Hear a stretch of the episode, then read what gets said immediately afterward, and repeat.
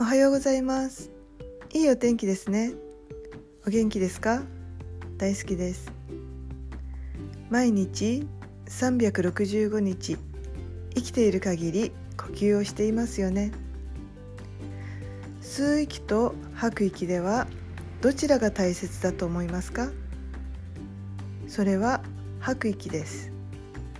それもただ吐くだけではなくてゆっくり長くしかもある程度の勢いを持って最後まで振り絞るように意識を持って吐き切っていきます。そして力を抜いた時に新鮮な空気が次にたくさん入ってくるんですね。無理に吸おうと思わなくてもいいんです。一日に何回でもいいです。時々意識をして体の空気の入れ替えをしてみるといいですよね。ありがとうございました。良い一日をお過ごしくださいませ。